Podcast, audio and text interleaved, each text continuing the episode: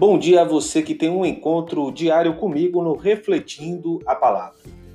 A palavra de Deus é viva, eficaz, mais penetrante do que uma espada de dois gumes e atinge até a divisão da alma e do corpo, das juntas e medulas, e discerne os pensamentos e intenções do coração.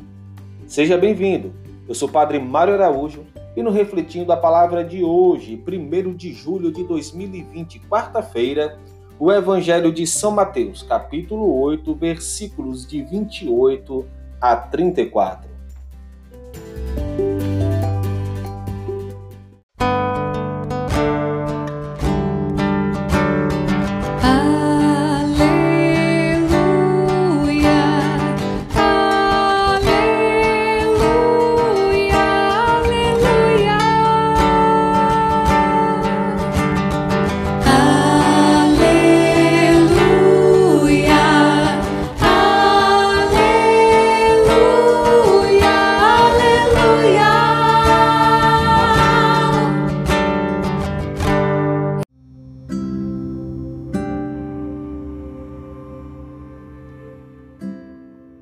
Senhor esteja convosco, Ele está no meio de nós. Proclamação do Evangelho de Jesus Cristo, segundo Mateus. Glória a vós, Senhor. Naquele tempo, quando Jesus chegou à outra margem do lago, na região dos Gadarenos, vieram ao seu encontro dois homens possuídos pelo demônio, saindo dos túmulos. Eram tão violentos que ninguém podia passar por aquele caminho. Eles então gritaram: Que tens a ver conosco, filho de Deus? Tu vieste aqui para nos atormentar antes do tempo? Ora, a certa distância deles, estava pastando uma grande manada de porcos. Os demônios suplicavam-lhe: Se nos expulsas, manda-nos para a manada de porcos. Jesus disse: Ide. Os demônios saíram e foram para os porcos. E logo toda a manada tirou-se monte abaixo para dentro do mar, afogando-se nas águas. Os homens que guardavam os porcos fugiram, indo até a cidade, contaram tudo, inclusive o caso dos possuídos pelo demônio. Então a cidade toda saiu ao encontro de Jesus. Quando o viram, pediram-lhe que se retirasse da região deles.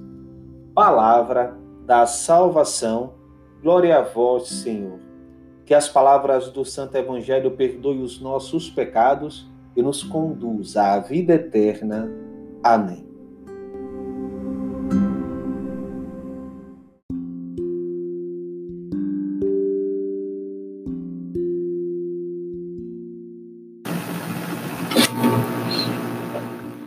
Parece muito forte, ou é, seguir na, na nossa reflexão de hoje a proposta de meditar sobre os demônios que cultivamos em nós, ou tentando não ser mal interpretado, falar sobre uma mentalidade demoníaca.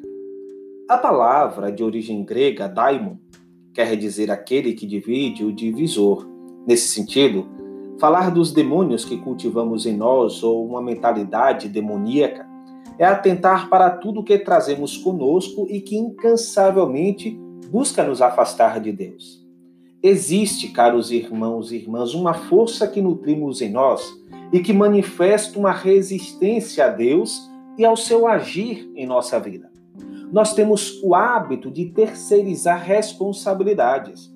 O mal existe, disso somos sabedores. De São Pedro: sede sóbrios e vigiai. O vosso adversário, o demônio, anda ao redor de vós como um leão que ruge, buscando a quem devorar resisti-lhe fortes na fé. Contudo, temos que exercitar a sinceridade consciente e percebermos que corremos o risco de voluntariamente estamos flertando com o mal. Voltemos nossa atenção para a literatura bíblica e busquemos indícios de um mal comum e que nós nutrimos cotidianamente em nossa vida. Diz o profeta Ezequiel sobre a queda de Lúcifer. No desenvolvimento do teu comércio encheram-se as tuas entranhas de violência e pecado. Por isso eu te bani da montanha de Deus e te fiz perecer, ó querubim protetor, em meio às pedras de fogo. Teu coração se inflou de orgulho devido à tua beleza. Arruinaste a tua sabedoria por causa do teu esplendor. Precipitei-te em terra e dei com isso um espetáculo aos reis. O orgulho inflou-se no coração e fez decair que se considerava o maior dentre os anjos. É preciso atentar para o que cresce em nós. Somos, por vezes, ávidos em nutrir o que nos destrói, o que nos apequena, mediocriza. Necessitamos de doses diárias de exorcismo para repelir da nossa vida toda forma de mal e suplicarmos as forças necessárias para vencermos as tentações da vida. Mas há contudo um porém. Podemos não desejar a libertação. Podemos, vez ou outra, optar pelo aprisionamento. Sim. Talvez por sentirmos-nos mais confortáveis com as condições da sedução. De forma consciente ou não, podemos manifestar que não queremos a presença de Cristo entre nós. Então a cidade toda saiu ao encontro de Jesus. Quando viram, pediram-lhe que se retirasse da região deles. Eles recusam a salvação que o Senhor traz com a sua presença. O inimigo tem o poder de nos tentar, mas nunca o poder de nos obrigar a pecar. É sempre um ato voluntário, consciente e objetivo. Sim, é preciso a recusa do bem para trilhar um caminho de pecado. Recusa essa que exercitamos quando nos deixamos conduzir por caminhos fáceis e atraentes. Lembremos que larga a porta da perdição e muitos são os que optam por ela. Busquemos voltar a nossa atenção ao nosso Deus e Senhor, aquele que nos reveste com a couraça da justiça, aquele que traz as armas da libertação, a força da palavra, que nos leva à intimidade com Ele e nos faz vencer as tentações e o mal. O caminho da cruz é o caminho da vitória. O caminho da cruz é o caminho pelo qual nós venceremos. Qual o motivo da cruz? indaga o Papa Bento XVI. A resposta em termos radicais é a seguinte: porque existe o mal, aliás, o pecado, que, segundo as Escrituras, é a causa mais profunda de todo o mal. Mas esta afirmação não é de modo algum evidente e muitos não aceitam a própria palavra pecado porque ela pressupõe uma visão religiosa do mundo e do homem. Com efeito, é verdade. Se se elimina Deus do horizonte do mundo, não se pode falar de pecado. Como quando o sol se esconde, desaparecem as sombras. A sombra só aparece quando há o sol. Assim, o eclipse de Deus comporta necessariamente o eclipse do pecado. Por isso, o sentido do pecado, que é diverso do sentido de culpa, como entende a psicologia, adquire-se redescobrindo o sentido de Deus. Manifesta o salmo Miserere, atribuído ao rei Davi por ocasião do seu dúplice pecado de adultério e de homicídio. Só contra vós pequei, afirma Davi dirigindo-se a Deus. Perante o mal moral, a atitude de Deus consiste em opor-se ao pecado e salvar o pecador. Deus não tolera o mal, porque é amor, justiça e fidelidade. E precisamente por isso, não deseja a morte do pecador, mas que ele se converta e viva. Deus intervém para salvar a humanidade. Vemo-lo em toda a história do povo judeu, a partir da libertação do Egito. Deus está determinado a libertar os seus filhos da escravidão para os conduzir à liberdade. E a escravidão mais grave, mais profunda, é precisamente a do pecado. Foi por isso que Deus enviou seu Filho ao mundo, para libertar os homens do domínio de Satanás, origem e causa de todo o pecado. Enviou a nossa carne mortal, para que se tornasse vítima de expiação, morrendo por nós na cruz. Contra este plano de salvação definitivo e universal, o diabo opôs-se com todas as forças, como demonstra de modo particular o evangelho das tentações de Jesus no deserto.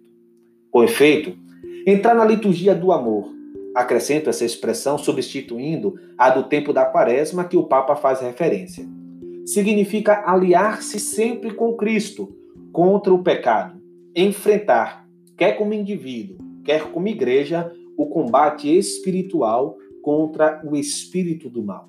Vamos, pois, caros irmãos e irmãs, como homens e mulheres batizados, homens e mulheres de fé, diariamente combatermos contra o espírito do mal, deixarmos de alimentar em nós estes demônios, deixarmos de alimentar em nós essas situações que nos afastam de Deus e do seu plano de salvação. Louvado seja nosso Senhor Jesus Cristo, para sempre seja louvado. O Senhor esteja convosco, Ele está no meio de nós. Abençoe-vos o Deus Todo-Poderoso, Pai, Filho e Espírito Santo. Amém. Agora eu posso declarar.